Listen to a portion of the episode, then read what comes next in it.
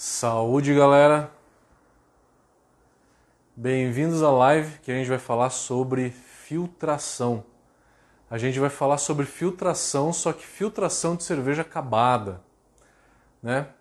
Antes disso, eu queria, antes de começar a, a falando de filtração, que é o tema de hoje, eu queria falar para vocês algumas novidades que vocês já devem ter visto aí na, na, nas mídias sociais da Boral Academy a gente disponibilizou dois cursos gratuitos, o curso básico, tem quase quatro horas de vídeo, e a gente disponibilizou o curso intermediário também, de 14 horas de vídeos. E a gente alcançou o marco hoje de 2.200 inscrições.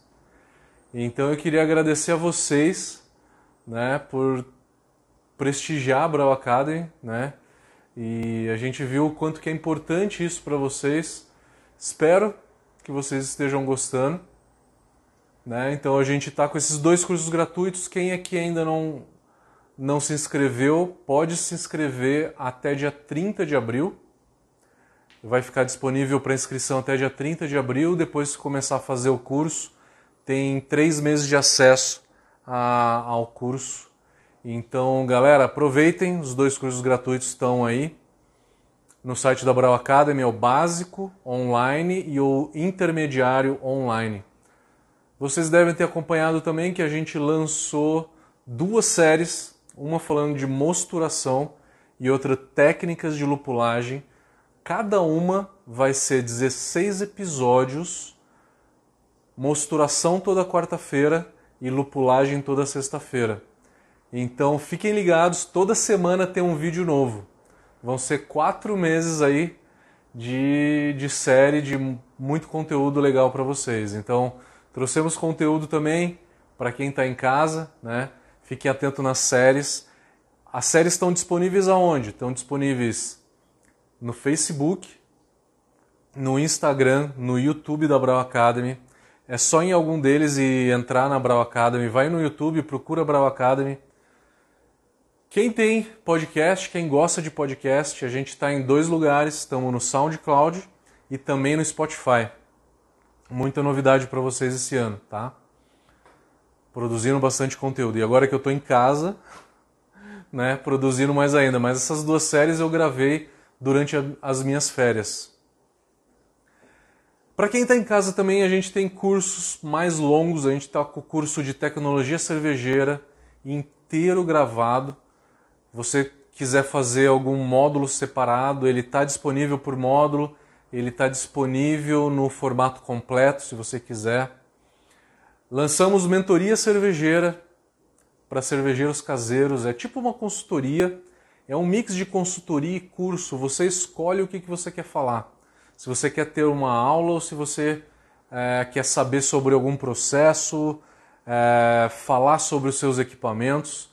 Enfim, você que define o tema. Mentoria cervejeira, uma novidade no Brasil, então que está sendo muito legal também. Então, estou aqui tomando uma Vit Beer, copinho da Brau Academy. Estamos é, aí, então vamos falar sobre filtração.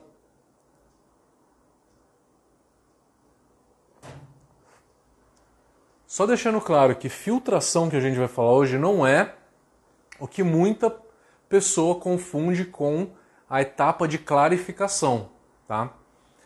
Na literatura, você chama essa etapa aonde tem o fundo falso e aonde que a gente retira os grãos de clarificação.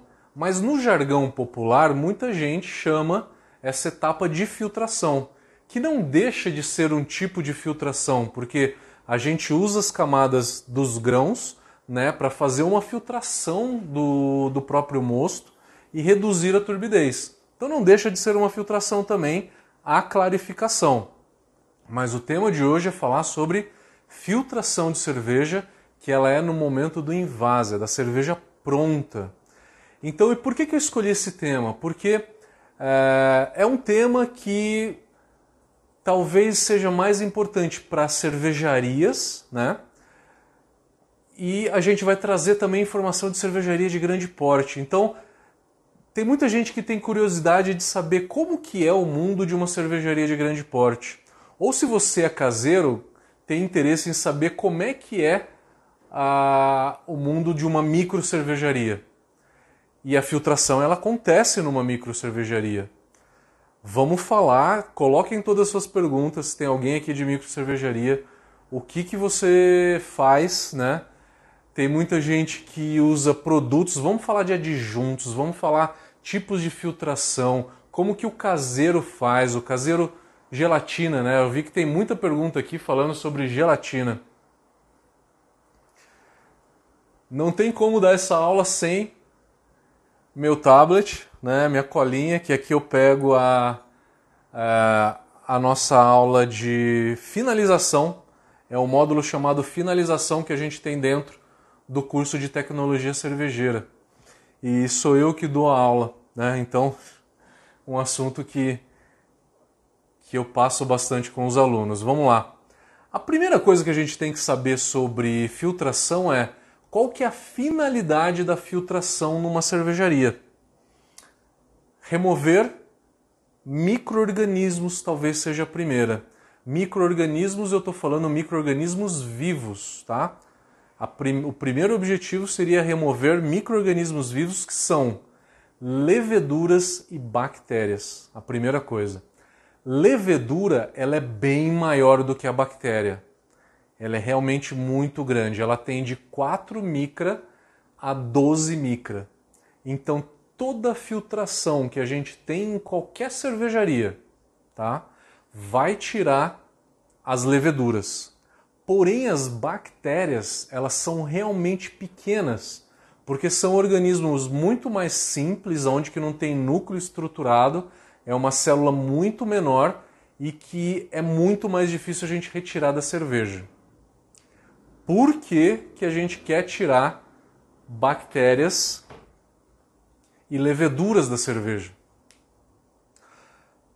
Quem está assistindo, pelo menos, se é uma micro cervejaria, pelo menos já fez cerveja em casa algum dia.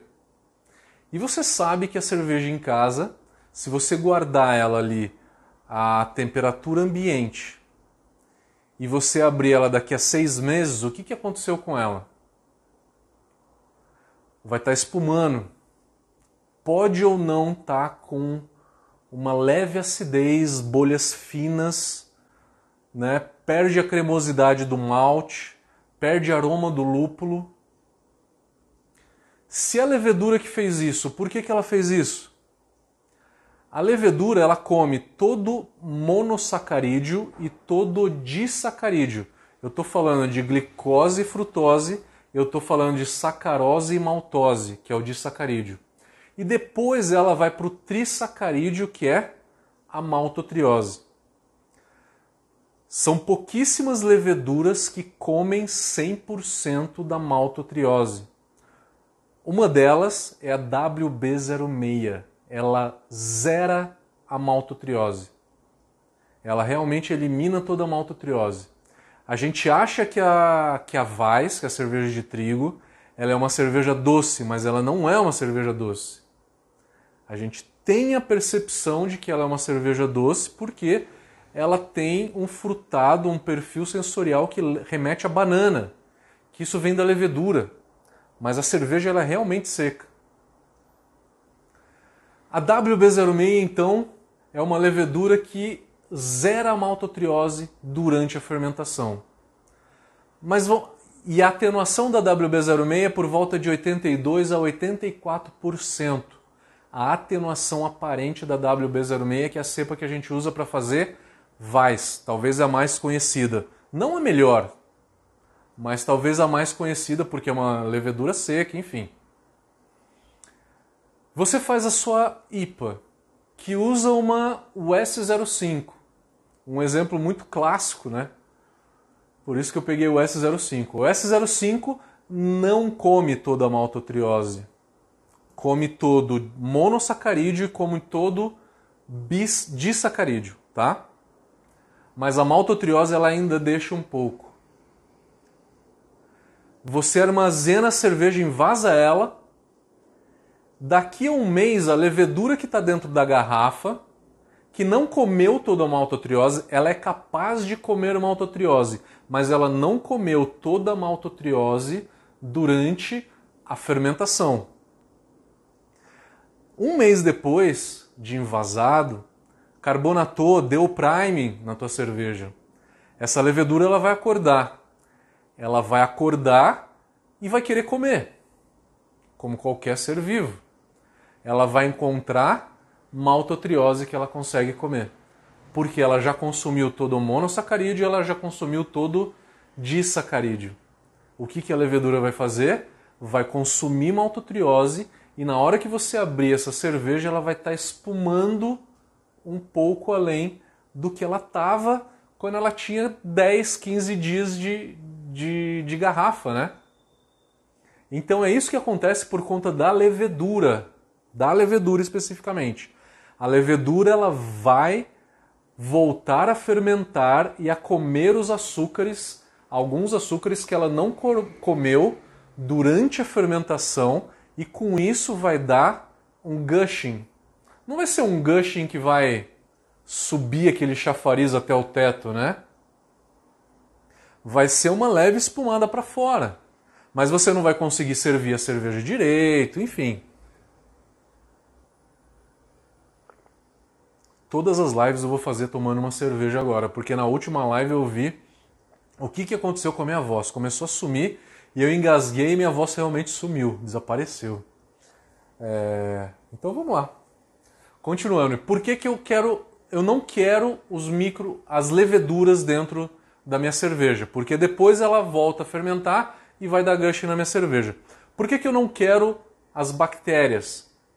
Porque a bactéria ela vai comer também açúcares que sobrou na da fermentação, porque a bactéria ela é mais atenuante, ela come mais açúcares do que a própria levedura, só que o que a bactéria produz vai ser uma certa acidez a cerveja ela vai ficar um pouco crisp, um pouco picante, um pouco ácida.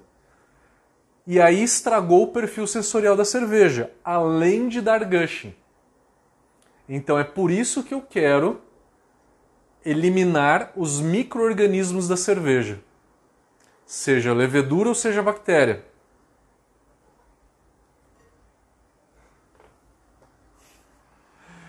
Vou voltar aqui no meu cronograma, que é a minha apresentação, que eu dou aula de, de finalização para a galera. A gente quer tirar então levedura e a gente quer tirar bactérias. A gente quer remover também partículas de turbidez. Por quê? Pelo sensorial? Não. Porque eu estou reduzindo o sabor da cerveja, eu estou diminuindo o sabor da cerveja com isso mais eu vou estar tá deixando a cerveja com aspecto de limpo, puro, filtrada. O que uma vite não é, né? Ela é turva. Que não tem problema. O público para essa cerveja, para uma Vit Beer, entende que isso é normal. Quem toma uma Weiss também entende que é completamente normal a gente pegar uma cerveja turva como essa. Mas a gente conhece muito aquele público tomador de Skol e de Brahma, que ele é enganado que a água melhora a cerveja, né? E tem gente que acredita que cerveja feita com gelo da Antártida é melhor, e aí vendem garrafas por mil, dois mil, três mil dólares cada uma delas. Enfim, a cerveja filtrada, o aspecto dela é importante para esse público.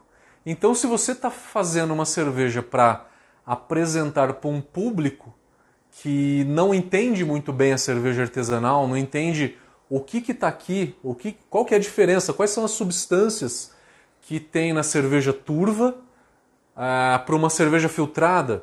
Aqui eu tenho proteínas. Quando eu filtrar a cerveja, eu vou tirar proteínas e polifenóis. Vou falar isso um pouquinho mais para frente, tá? Eu tiro proteínas e polifenóis que dão sabor na cerveja, que dá esse sabor de pão líquido, que é um jargão muito comum que a gente tem no mundo cervejeiro. Então, na hora que a gente filtra, a gente tira essa sensação de pão líquido, a cerveja fica mais aguada. Aguada não é palavra porque aguada é uma denigre o... a cerveja. Vamos dizer mais refrescante, né? Ela fica mais leve. Você reduz o sabor do malte na cerveja. Então é por isso que a gente filtra a cerveja. As consequências de filtrar a cerveja. Depois de filtrar a cerveja, a densidade dela vai cair e vai cair muito pouco. Realmente muito pouco. Se a FG da cerveja era 1008, ela vai cair para 1007 no máximo, tá? A gente reduz o amargor dela. E isso eu consigo falar bem porque é minha praia, tá? Estudando amargor há bastante tempo. Reduz de 1,5 a 2% o IBU da cerveja quando ela é filtrada, porque o alfa-ácido ele para né, na, na filtração. A ideia não é tirar o amargor, é uma consequência, ele acaba parando lá. Se eu retiro proteínas e polifenóis, eu vou retirar cor. São pigmentos de cor da cerveja. A cerveja ela fica um pouquinho mais clara. Não deve dar um IBC a menos de cor, tá? A gente perde sabor, sensação de cremosidade, pão líquido, que nem eu falei. Se eu retiro proteínas na hora que eu filtro a cerveja, eu prejudico a espuma? Pergunta. Não. Por quê? Porque quando eu filtro a cerveja, eu retiro proteínas de alto peso molecular. Quais são as proteínas que dão retenção de espuma? De médio peso molecular.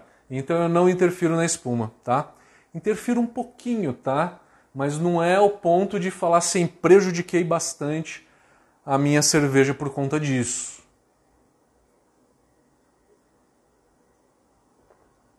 Tipos de filtração, na verdade, são é o que a gente chama de porosidade, depende da porosidade da filtração.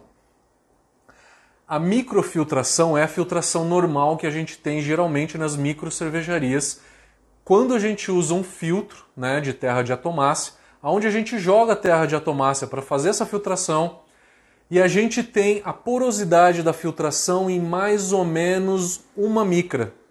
Por isso o nome microfiltração. Se a porosidade é de uma micra, eu retiro toda a levedura. Eu falei que a levedura tem de 4 a 12, né? Então eu retiro 100% da levedura. E as bactérias? Com esse tipo de filtração eu não retiro porque existem bactérias que têm 0,3, 0,4 micra. Aí eu preciso de um tipo de filtração diferente, é uma filtração bem mais fina, tá? que tem uma porosidade muito mais fina. É uma coisa que a gente realmente não tem no Brasil, a gente não tem. São filtros de membranas de celulose, aonde que a porosidade da filtração ela é muito pequena, e eu consigo retirar não só a levedura, mas eu retiro também as bactérias. Se eu fiz uma filtração estéreo, isso quer dizer que eu esterilizei minha cerveja.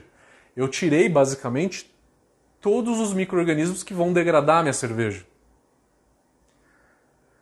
Cerveja Pilsen alemã, ela é pasteurizada? Pergunta. Não. Qual que é a técnica deles? Eles fazem uma filtração, eles fazem duas filtrações. É, passam num filtro de terra e depois passam no filtro estéreo.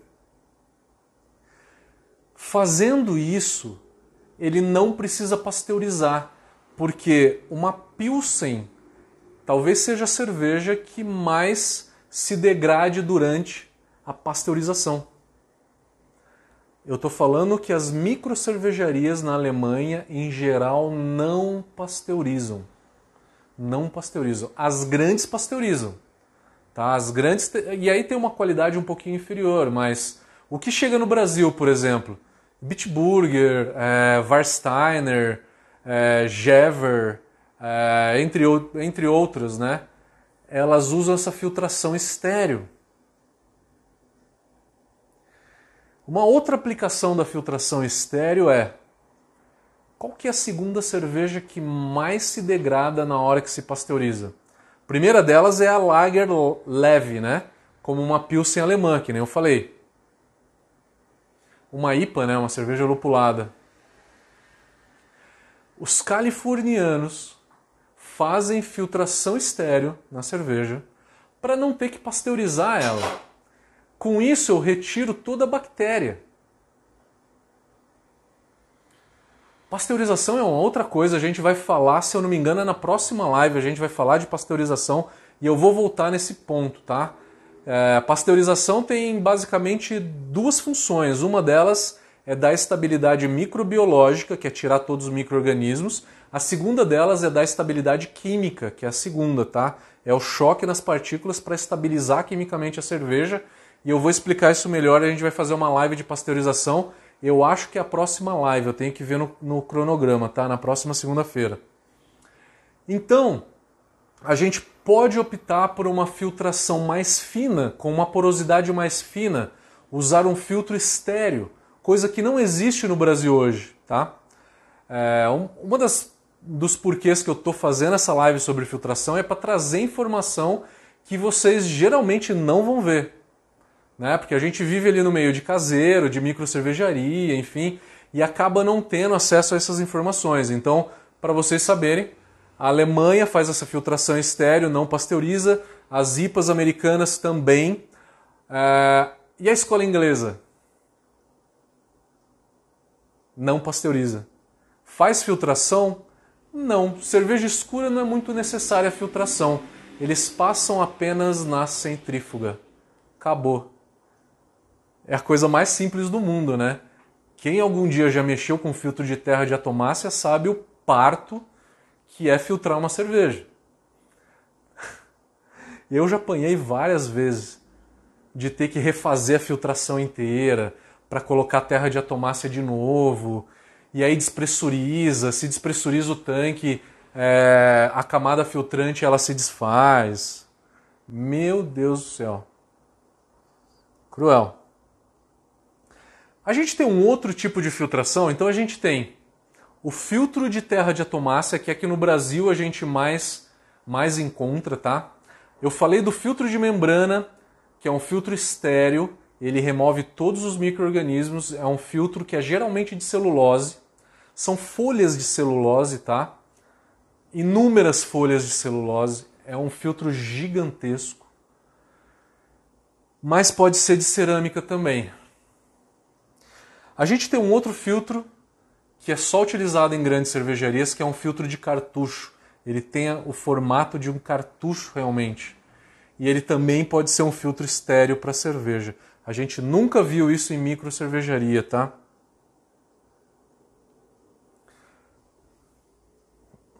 Sem ser a filtração na cerveja, o que, que a gente pode fazer a não ser a filtração? Né? Filtro é chato, é um equipamento a mais, eu vou ter que gastar dinheiro, é, enche o saco, toma tempo, eu vou ter que gastar com terra de atomácia. Não é fácil, vai apanhar pra caramba do filtro, com certeza. Agentes clarificantes. Que tipo de agente clarificante que a gente pode ter? Primeiro deles é o Real Flock, que a gente usa na fervura são compostos de algas marinhas que têm carga molecular, que vão se unir às proteínas que também têm carga molecular. E com isso vai sedimentar no teu trube e vai retirar proteínas que dá turbidez. Eu falei de proteínas e polifenóis, né? Proteínas e polifenóis que dão turbidez. Real Flock então pode ser utilizado na fervura. Real Flock ou Irish Moss, que é outro nome que o Real Flock tem. Para o caseiro, a melhor forma é a gelatina. Gelatina é formada de colágeno, são três moléculas helicoidais é, de colágeno que têm carga, que vão se unir também às proteínas de carga positiva e vão acabar se unindo um pouco com a levedura. Verdade, se une um pouco com a levedura. Aí tem muita gente que fala, então não dá Prime, o Prime não acontece. Acontece. Ele só demora uns 3 ou 4 dias a mais, tá? Quem usa sempre é, gelatina fala que nunca teve problema de não carbonatar a cerveja por conta de priming, retirar muita levedura e não conseguir depois carbonatar. Sempre carbonata, demora um tempinho a mais, mas não tem problema. Como preparar a gelatina? Esteriliza a tua água, sobe a fervura ou 80 graus, 90 graus, cai um pouquinho para 65, 70 graus, joga gelatina. A proporção aqui é meio pacote para cada 20 litros, tá? Um pacote ela vai ficar sobrenadando ali na tua cerveja e vai fazer uma gosma na tua cerveja ali que não vai decantar muito bem, tá? Então você vai fazer meio pacote para cada 20 litros, uma gelatina sem sabor, aquela que a gente compra no supermercado mesmo. Então faz isso daí, joga na cerveja, dá pelo menos uns dois, três dias para que ela decante, arraste toda a proteína para o fundo e ela realmente deixa a cerveja muito limpa. Galera que quer, tá pensando em filtrar a cerveja aí, já pensou num filtro de água para tentar filtrar cerveja, gente, filtro de água não. Porque a área filtrante é muito pequena, você vai filtrar um barril de 50 litros, provavelmente vai colocar a cerveja num barril, vai pressurizar o barril para mandar contra o filtro, né? Para passar a cerveja pelo filtro. E aí vai entupir direto. Você vai ter que abrir o filtro umas três vezes para poder limpar o filtro e continuar filtrando. A área filtrante de um filtro de água é muito pequena, tá?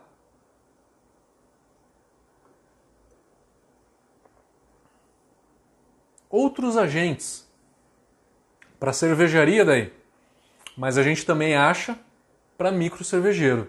Biofine. O Biofine, ele é um composto de bexiga natatória de peixe que ele vai se unir com a levedura também. Desculpa, Real Flock também não, também não é a palavra. O Real Flock se une a proteínas.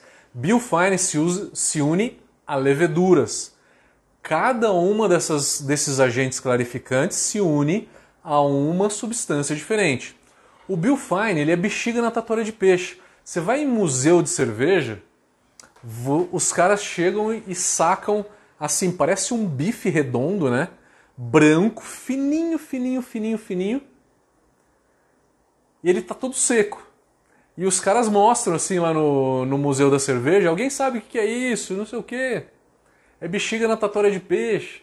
O que, que eles faziam antigamente, 100 anos atrás, 50 anos atrás?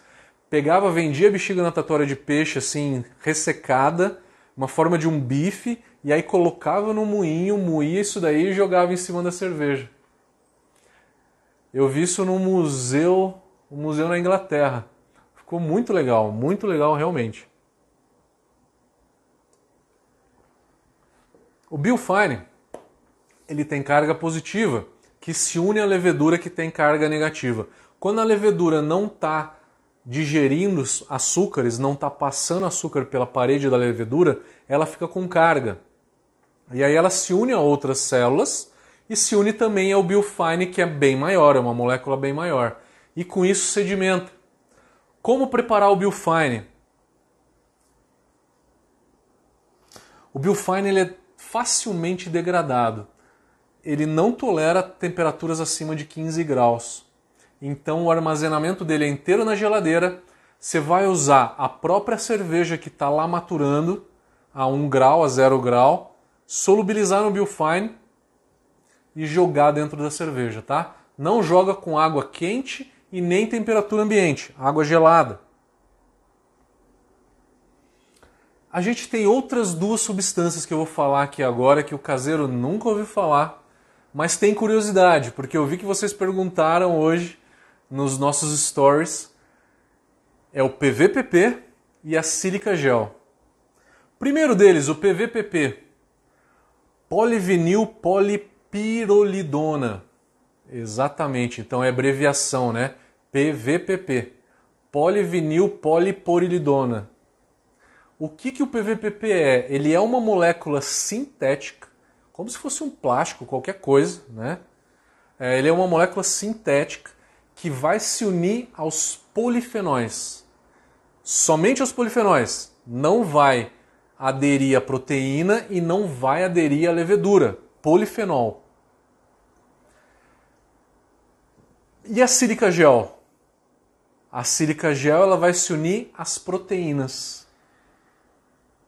Somente às proteínas. O que, que a gente usa numa micro cervejaria? Ou um ou outro. Por quê? Filtrei minha cerveja só com terra de atomácia.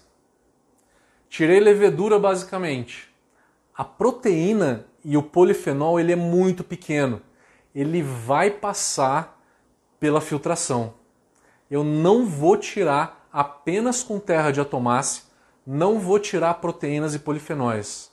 Não vou porque eles são muito pequenos e vão passar pela filtração. Aí eu filtro essa cerveja, ela fica com um aspecto limpo, né, transparente. Eu olho o copo e vejo a cerveja do, e vejo o que está atrás do copo, né? A cerveja está limpa, transparente, bonita. Acabei de envasar hoje, foi filtrada, está limpa. E aí daqui a duas semanas começa a ficar turva que, que aconteceu? Eu acabei de filtrar a cerveja. Quando eu invasei, ela estava limpa. O que, que ela ficou turva? É o que a gente chama de shield haze. O que, que é o shield haze? As proteínas e os polifenóis que estão ali é uma proteína e um polifenol em específico, né? A prolina, que é a, a proteína, e o flavantresol, que é o polifenol. Eles vão se unir por carga, porque eles têm carga. Então a cerveja, quando está fria, eles se unem. E aí, e aí vai fazer uma cadeia de proteína polifenol, proteína polifenol, proteína polifenol. Vai acabar fazendo uma longa, extensa cadeia de proteína e polifenol. Isso acaba virando uma molécula grande que acaba sendo visível, dando turbidez na cerveja. E aí, por que, que ela chama shoehaze? Por quê? Neste momento, aonde que está começando a envelhecer a cerveja ainda, essa ligação ela é fraca. Na hora que eu esquento, ela se desfaz. Na hora que a cerveja esquenta, né? na hora que ela chega a 20 graus. O churrasco acontece abaixo de 7 graus. Na hora que chega a 20 graus, ela se desfaz. A cerveja vai envelhecendo e essa turbidez que antes ela era temporária, ela vira permanente. E aí ela se forma frio e a quente ela não se desfaz. Para que eu não tenha essa turbidez na cerveja, eu posso retirar ou o polifenol ou a proteína, apenas um. Se eu só tenho proteína, essa cadeia longa não se forma. Eu preciso de proteína polifenol, proteína polifenol, um na sequência do outro, um ligado linearmente no outro, né? Se eu retiro só as proteínas ou só os polifenóis, essa cadeia não se forma na cerveja envasada. É por isso que a gente usa em cervejaria grande ou micro cervejaria que tem esse propósito realmente de deixar a cerveja muito limpa, né? Se preocupa com esse aspecto, tá? Usa sílica gel junto com a terra de atomácia ou PVPP, ou um ou outro. Qual que é melhor? Tanto faz. O resultado é o mesmo. Você vê a maioria das cervejarias, metade usa PVPP e metade usa silica gel. Então ninguém tem um consenso muito claro sobre qual dos dois que é melhor, tá? Qualquer um dos dois. Eu talvez eu fique um pouquinho mais propenso ao PVPP, porque o polifenol polifenol ele tem um sabor de casca, meio picante. Se eu tiro o polifenol, eu deixo a proteína e a proteína dá um sabor de cremosidade, né? O pão líquido.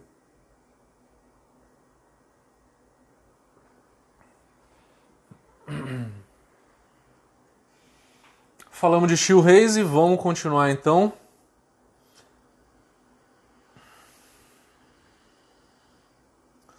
Se você é uma micro cervejaria, se tem alguém aqui de micro cervejaria, é, deve estar se perguntando assim: eu vou usar gelatina, eu não quero ter um filtro, eu não quero filtrar cerveja porque é, demora tempo, eu vou ter que investir dinheiro no filtro, eu vou ter custo com terra de atomácia, como é que eu faço? Eu só quero deixar a cerveja mais limpa. Dica de ouro para você. Pega sílica gel e joga dentro do tanque. Solubiliza ela, joga dentro do tanque, como se fosse o Biofine. É muito mais eficiente do que o Biofine. Não só sílica gel, mas o PVPP também. Escolhe ou sílica gel ou PVPP. É muito mais eficaz para retirar a turbidez do que o Biofine. É lógico que você vai ter que deixar decantar a levedura também, né? Porque a sílica gel e o PVPP não retira a levedura. Vai ser o Biofine. Se você quer encurtar o tempo de maturação na tua micro cervejaria, você vai ter que jogar o Biofine junto com uma sílica gel ou PVPP, tá? Uh, vamos ver se eu não falei de alguma coisa. Falei brevemente sobre a centrífuga. A centrífuga, ela, ela não é um tipo de filtro, mas pode ser considerado um, um tipo de filtro porque tira a, tira a turbidez, né? tira um pouco da turbidez da cerveja. Os ingleses usam como uma única forma de filtração.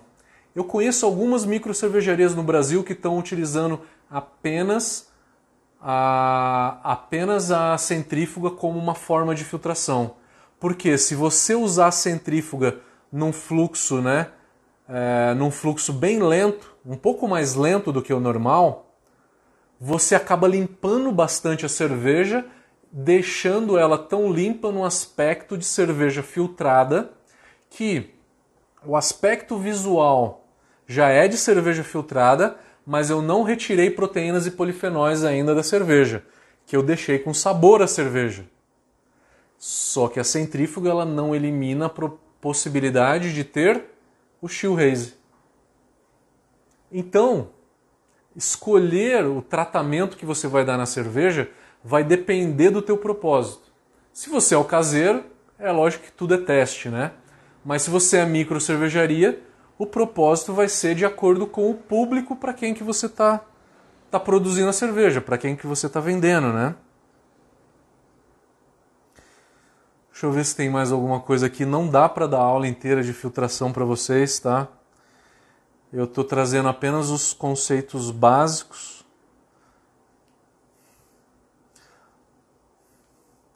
Quero mostrar para vocês algumas fotos. Eu acho que dá para mostrar. Isso daqui é um filtro de membrana de celulose.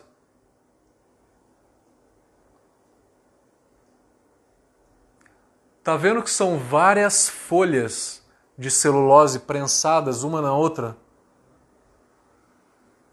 A cerveja passa uma vez apenas pela folha de celulose. Só que a porosidade é tão fina que acaba retendo até bactérias, tá? Para quem nunca viu o filtro de cartucho, também é importante a gente mostrar. Tá aqui. Esse é o cartucho. E o filtro onde que ele vai, ele é material sintético, tá? A Penter talvez seja a empresa que melhor fabrica esse tipo de equipamento, tá? Isso é uma sala de filtração. É esse tipo de equipamento que eu estou falando quando eu estou falando de filtro de cartucho.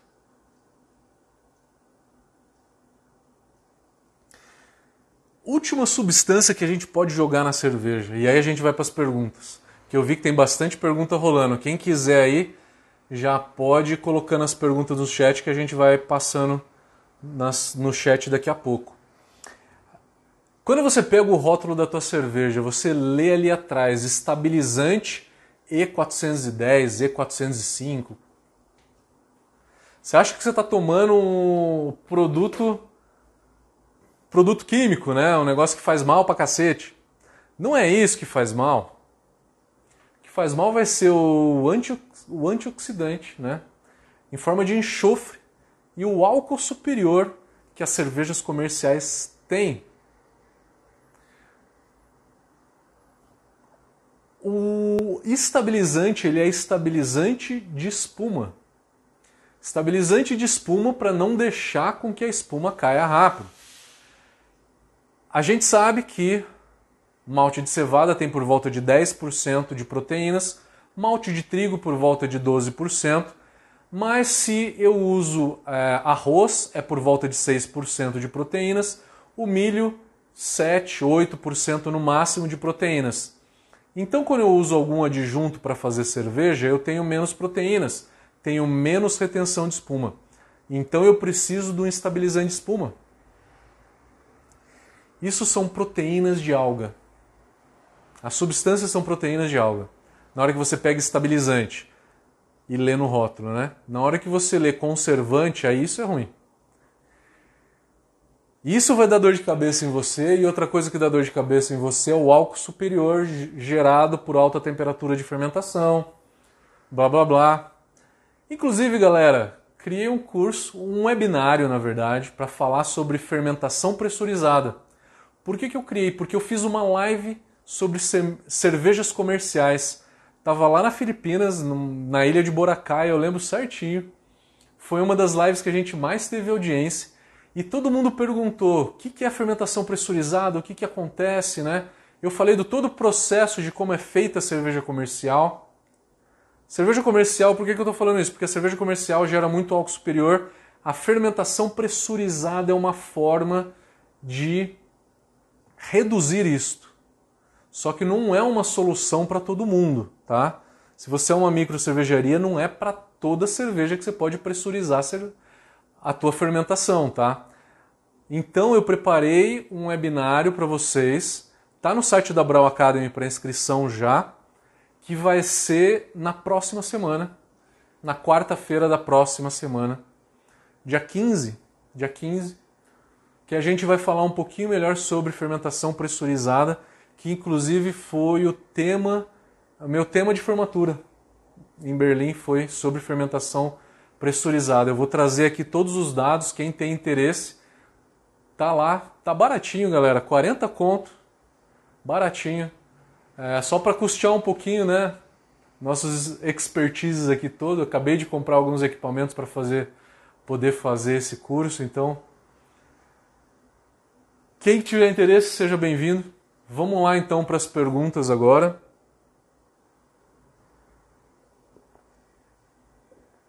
Uma semana depois, no dia 22 de abril, 22 e 23 de abril, a gente vai ter o curso de elaboração de receitas também online. Eu vou para o Instagram primeiro, porque o Instagram geralmente ele cai com uma hora, né? A gente já viu isso algumas vezes, quem acompanha a gente aí. Né? Eu falo demais, acabo sempre passando uma hora né? Galera, eu não vou dar oi para todo mundo, eu vou direto para as perguntas porque tem muita pergunta, tem bastante gente aqui. O Yuri está perguntando: sou caseiro e não faço nada além de maturar. Não faço ideia sobre filtração. Quando você quiser dar um passo além, usa gelatina, meio pacotinho de gelatina para cada 20 litros. Solubiliza essa gelatina numa água a 65 graus, joga dois dias do final da, da maturação. Se você quiser ter a experiência, eu acho que toda experiência sempre é válida, de tentar fazer essa fermentação, essa cerveja mais limpa, né? A Laísa ela está perguntando, Matheus, depois no final da live poderia diferenciar o curso de sommelier e o de técnico cervejeiro? O curso de sommelier ele tem 100 horas e a gente degusta 100 rótulos. O enfoque dele é você conhecer os estilos, não só os estilos, mas a história desses estilos, o porquê que vem, né, desse estilo, porque o estilo em parte ele é definido pela história daquele estilo, né? É, não só as características sensoriais, mas a história do estilo também é importante. A gente, vai, a gente fala nos cursos sommelier sobre harmonização, sobre serviço de chopp, armazenamento, temperatura de serviço, copos, história da cerveja. Então, é um apanhado geral sobre a cerveja. Produção se fala muito pouco. Já no curso de tecnologia cervejeira, é produção. É produção mesmo. Então a gente entra bem a fundo em produção. E o curso de tecnologia já está online. Quem quiser fazer qualquer um dos módulos está no site da Brau.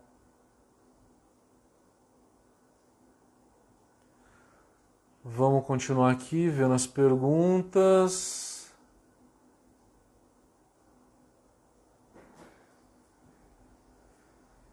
O pessoal está comentando sobre água de agudos.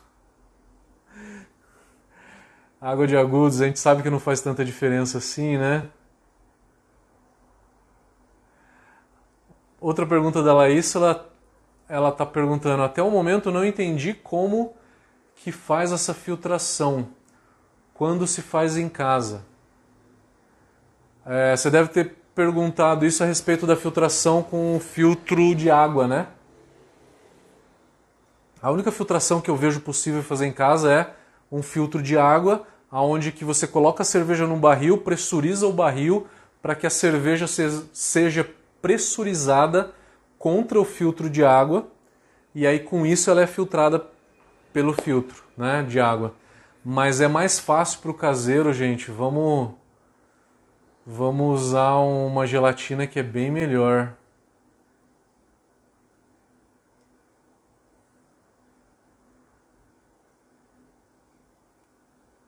É, vamos lá. Tem gente que fala que gelatina não é legal. Por quê? Porque dosou errado, dosou demais e a gelatina não fluculou. Se você usar um pacotinho para 20 litros, não vai sedimentar tão fácil.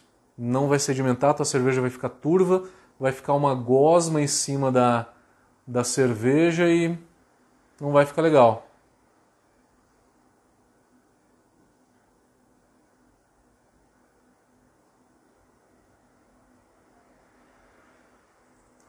O Célio Hugo está falando que o filtro de cartucho também é utilizado em vinhos.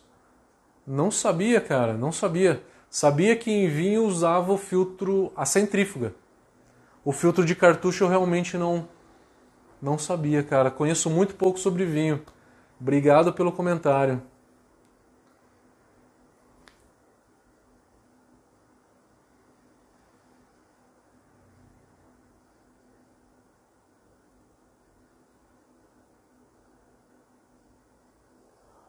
O Celão, você está falando que você usa 12 gramas de gelatina para 20 litros? Tem muita gente que falou que 12 gramas daria um pouquinho de gosma nela, que era para usar metade. Eu faço com metade e sempre funciona. Ricardo Consorte, e aí, como é que tá, meu amigo? Beleza? Ele está perguntando: cerveja não fervura não vai modificar a, a estrutura do colágeno da gelatina? Iria, com certeza. Por isso que a gente joga a gelatina.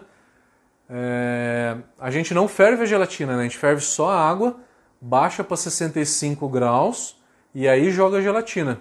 Para depois jogar essa mistura de gelatina na, no tanque, né? na, na maturação.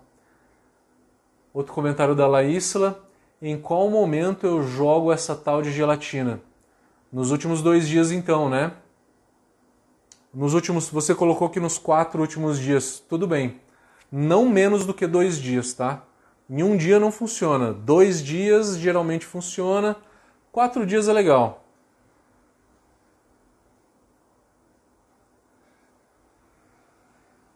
Tem muita gente falando que três dias antes do final da maturação. Eu sempre trabalhei com três ou quatro. Celão está perguntando, Ricardo, você espera a água baixar para 65 graus para depois colocar a, a, gelatina. É exatamente isso. O Ricardo tinha falado que colocar na água fervendo, não. Baixa para 65 e depois adiciona a gelatina.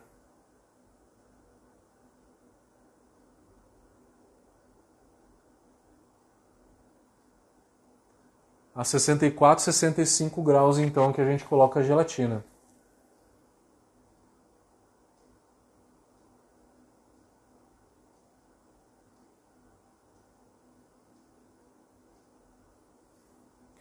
Valeu, obrigado pelos elogios aí. Eu vou passar direto assim, todo mundo que falou, eu tô, tô indo direto para as perguntas porque a gente tem pouco tempo, tá?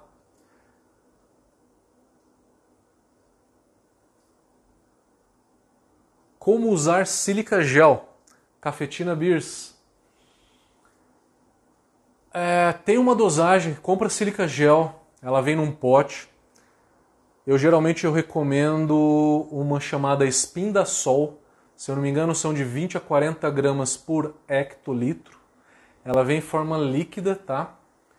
E o fabricante é AEB Química. AEB. Spindasol com S. Começa com S. E aí você joga dois dias, dois ou quatro dias pro final da maturação.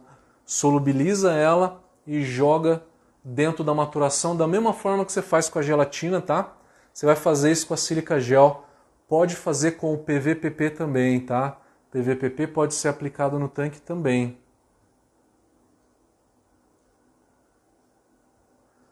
Celão perguntou a proporção. Eu acho que é por volta de 20 a 40 gramas por hecto da sílica gel que eu lembro de cabeça. O PVPP eu não sei decor, tá? Mas todo fabricante ele vai falar qual que é a dosagem recomendada porque algumas sílica gels ela vem mais aquosa e outras vem mais concentrada, tá? É a xerogel é a mais concentrada e a hidrogel é uma mais aquosa, tem mais água. Então vai depender.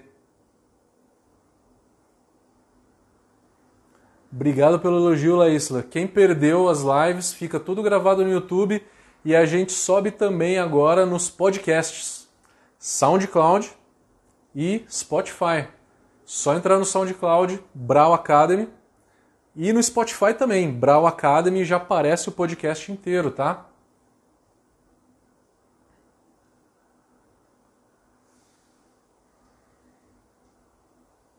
Obrigado, Laísla, obrigado. É...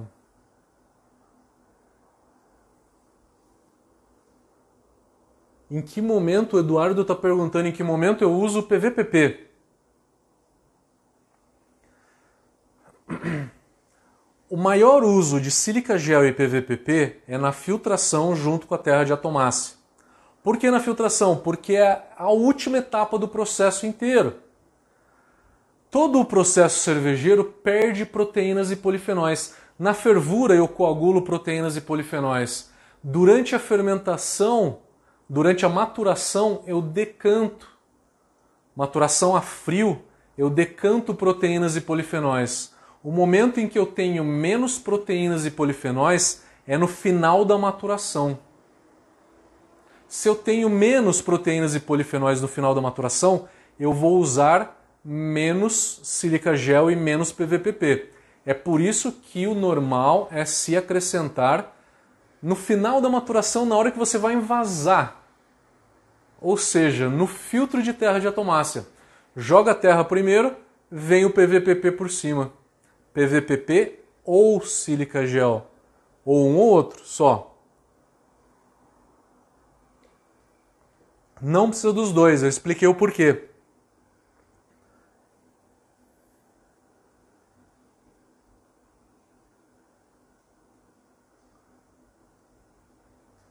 Cerveja Duge está perguntando, Matheus, me dá uma dica como uma Vitibir no fermentador eu maturo a 14 graus ou baixo para 1? Boa pergunta. Tem muita gente que matura cerveja belga a 10, 12 graus. Por quê? Na hora que baixa para zero a cerveja não limpa muito mas ela limpa mais do que se ficasse a 10, 12 graus. Então, baixando para zero, você com certeza vai limpar mais a cerveja, mas não vai limpar o suficiente para ter uma cerveja muito limpa. Então, tem gente que matura essas cervejas a 10, 12 graus. Questão de, de gosto. Eu, quando não tenho geladeira para fazer cerveja, eu faço uma belga temperatura ambiente, né? Ou que vai, que agora que está na moda também, né? Uma belga ou uma Weiss temperatura ambiente e não maturo. não matura zero se eu não tenho geladeira. É possível fazer, vai ficar legal. Por quê? Porque a temperatura de fermentação dessas cepas é mais alta.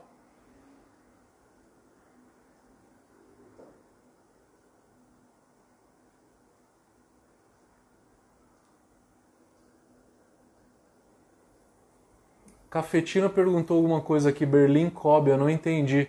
VLB, sim, eu fiz VLB. Me formei em 2013. O Eduardo está perguntando quanto você faria esta pressurização e em quais estilos? Que pressurização que você está falando? Você deve ter comentado de algum momento que eu estava falando, mas eu não lembro em que momento que eu falei, porque eu respondo tudo no final.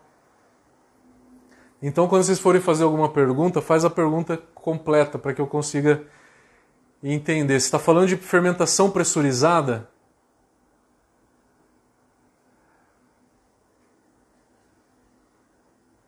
O Mike Bril está perguntando se no curso de elaboração de receitas a gente fala sobre correção de água. A gente fala e a gente vai mostrar no Beer Smith como corrigir a água no Beer Smith, tá? Como calcular a quantidade de, de sais. O Eduardo está perguntando quando a gente usa gelatina, se é possível reutilizar essa levedura. Não é legal, por quê? Primeiro que a levedura não vai estar tá muito unida com a gelatina. O que se une mais à gelatina é a proteína. Mas você vai estar tá jogando sujeira para dentro da tua cerveja. Você quer reutilizar a levedura? Você faz uma trasfega coleta a levedura e depois joga a gelatina.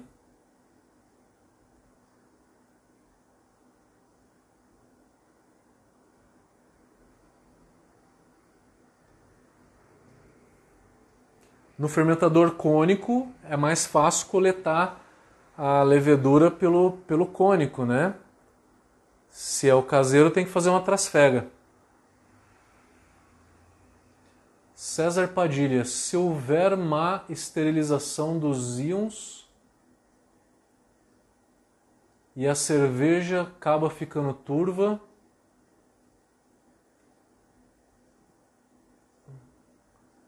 eu não entendi o que você quis dizer sobre má estilização dos íons.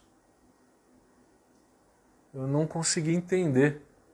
É na correção de água, né? Você está falando sobre correção de água como replicar algum estilo.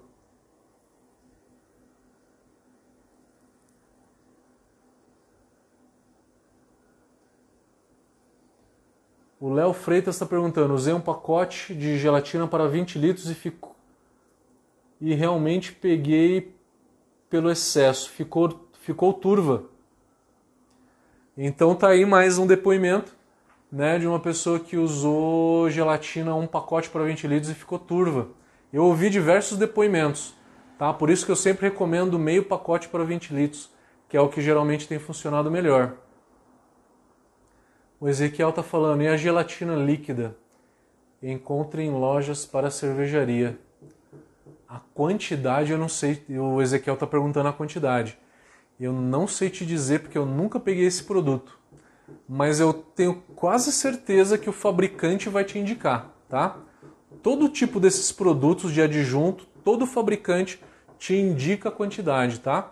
Ou o dono da loja da onde você comprou.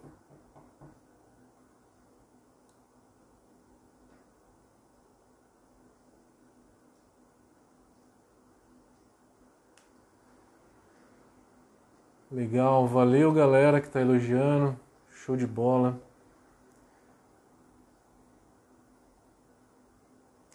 A Lilian está perguntando se a gelatina vai bem numa bock. Geralmente a gente não se preocupa com cervejas escuras, nenhum tipo de, de filtração, tá? O Gabriel está perguntando: turbidez excessiva antes de levantar fervura pode ser por conta da qualidade baixa do malte? Não, não é. É por conta de quantidade de proteínas. Vamos para as perguntas do Facebook. Marcelo Buscariolo, como é que tá, meu querido? Como é que você tá?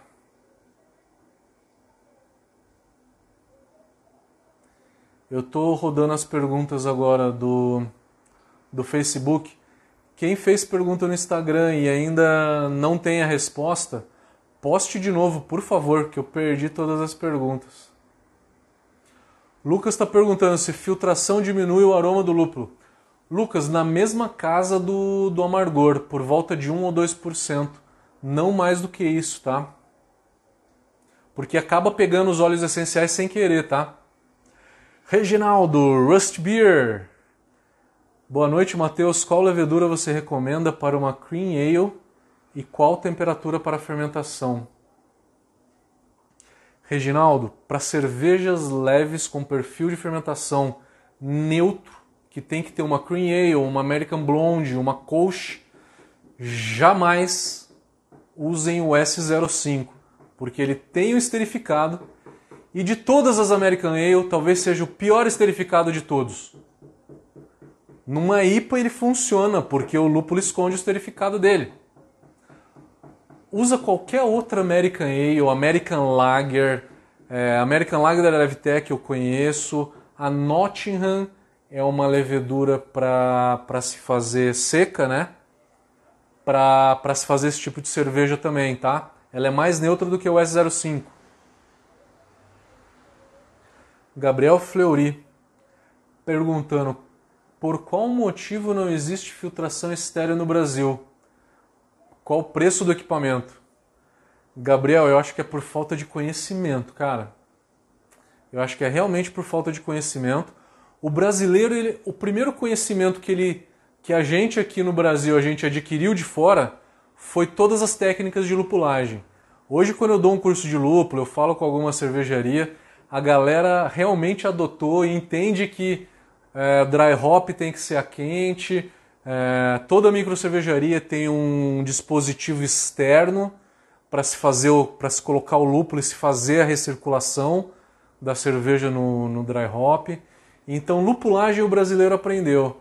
Filtração não é um assunto tão importante que eu acho que a gente vai aprender num próximo passo, tá?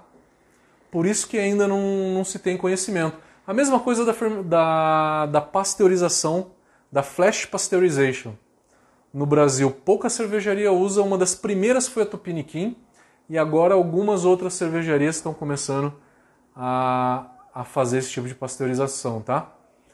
Então, é falta de conhecimento cervejeiro, realmente. O Reginaldo está perguntando: para cervejeiro caseiro, filtrar é uma utopia? Sendo assim, qual a melhor levedura para uma cream ale ficando mais limpa por decantação sem filtrar. Pode usar alguma dessas leveduras que eu te falei. Eu acho que eu respondi a tua, tua pergunta anteriormente.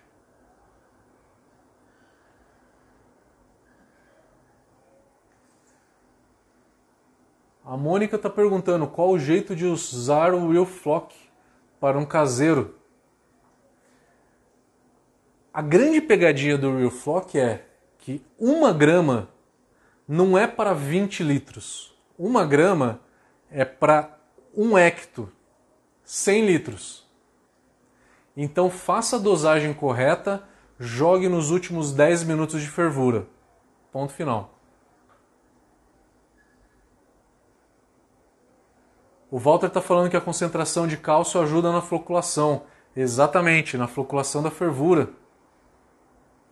Gustavo está perguntando, pessoal, estou no início do curso, no curso online de tecnologia cervejeira. Este final de semana dei uma olhada no conteúdo, muito top. Que legal, Gustavo, bacana. Os nossos professores são escolhidos a dedo.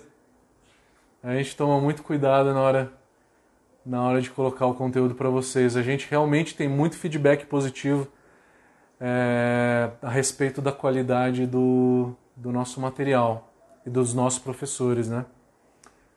Roger Citra Lover pede para a galera usar outros lúpulos além de Citra. Deixem de ser vagabundos e vão experimentar. Roger, o Citra ele virou paixão mundial hoje, né? Ele tá meio que pegando o lugar do, do Citra, né? João Ming, como é que tá? Agradecendo, valeu. Vamos rodar agora o Instagram, ver as perguntas que eu não respondi.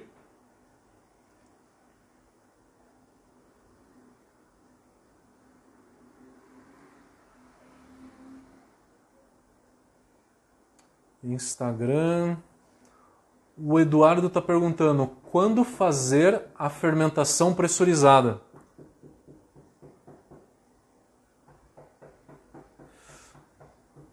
Eduardo, essa é uma longa discussão que eu vou conseguir entrar a fundo no webinário que a gente vai fazer no dia 15, mas eu vou te, eu vou te elucidar algumas coisas. A fermentação pressurizada é usada pra, por grandes cervejarias para reduzir a formação de compostos é, compostos muito solvente, né? como álcool superior, por exemplo, na hora que você fermenta em alta temperatura, só que ele reduz éster também.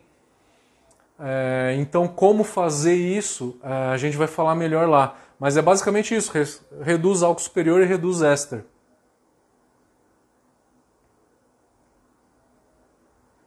Rodrigo perguntando: o que, que você me diz do processo no-chill?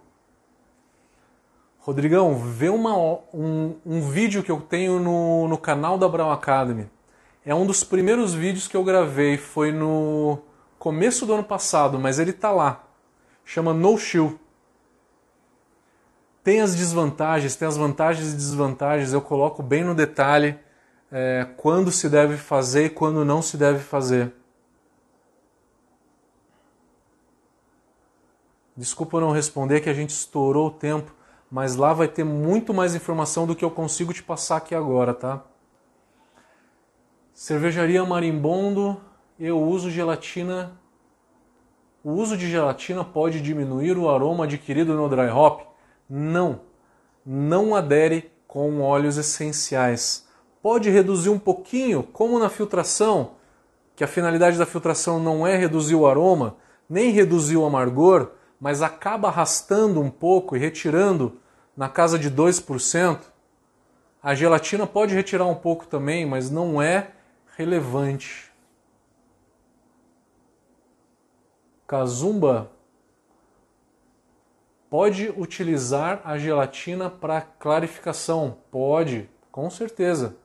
Para deixá-la com aspecto de filtrada, né?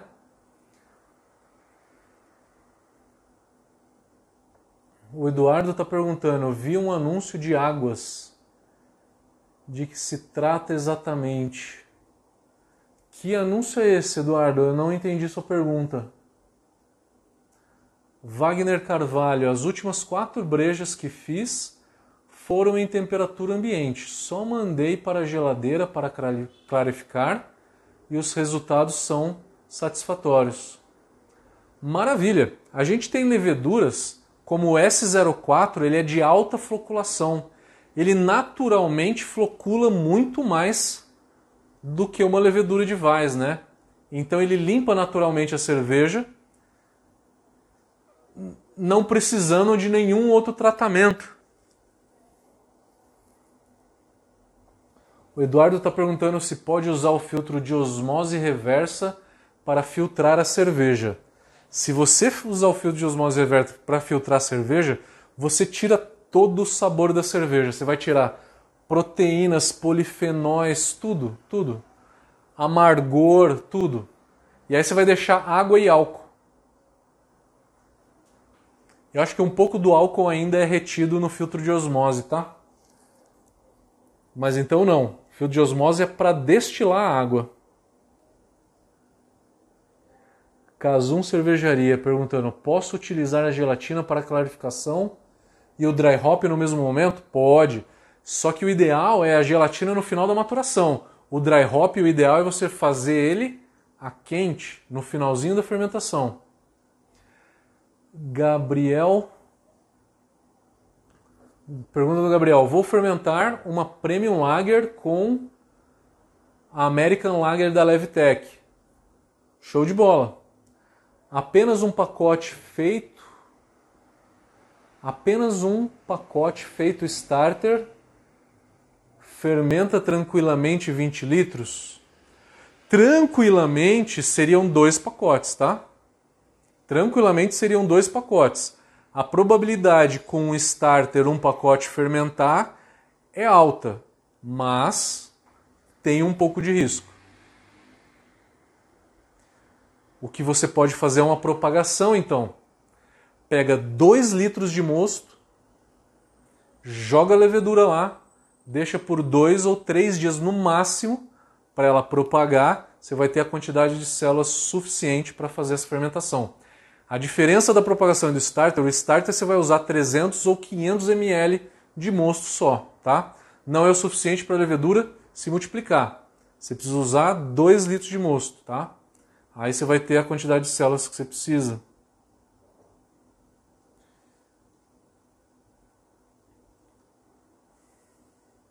Cervejaria Triple B.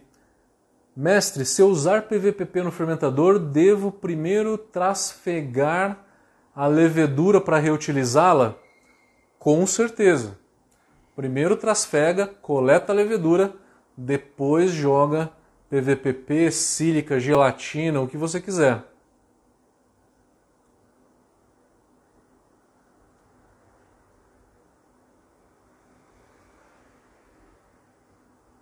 Casum Cervejaria está perguntando: pode utilizar a gelatina para clarificação e o dry hop no mesmo momento? Sim.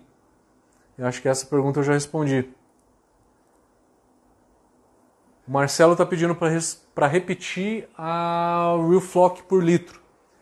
1 grama não é para 20 litros, é para 100 litros. O que, que acontece se você joga 1 grama para 20 litros? o efeito reverso. Você turva mais a cerveja do que se você não jogasse. É um tiro no pé, né? É um tiro no pé.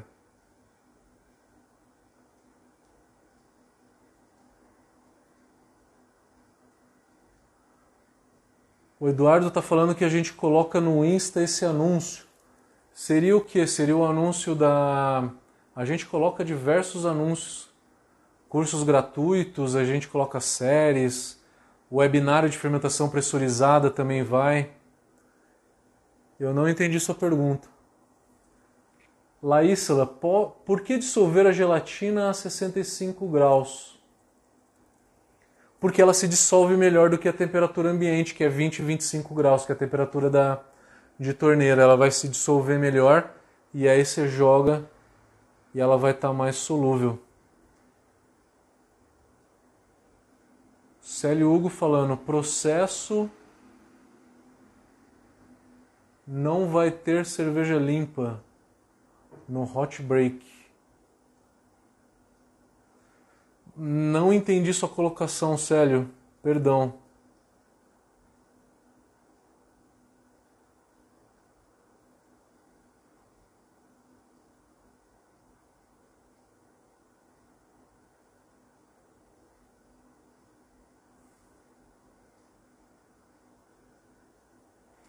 O Eduardo está perguntando como posso corrigir, conseguir os perfis de água para corrigir a água. No curso de receitas a gente fala o que, que a gente usa em cada um do, dos íons, tá? As faixas, como que a gente faz para fazer os estilos, tá? Não é um curso de água tão aprofundado, mas os sais a gente fala. A gente fala de sais, a gente fala de pH,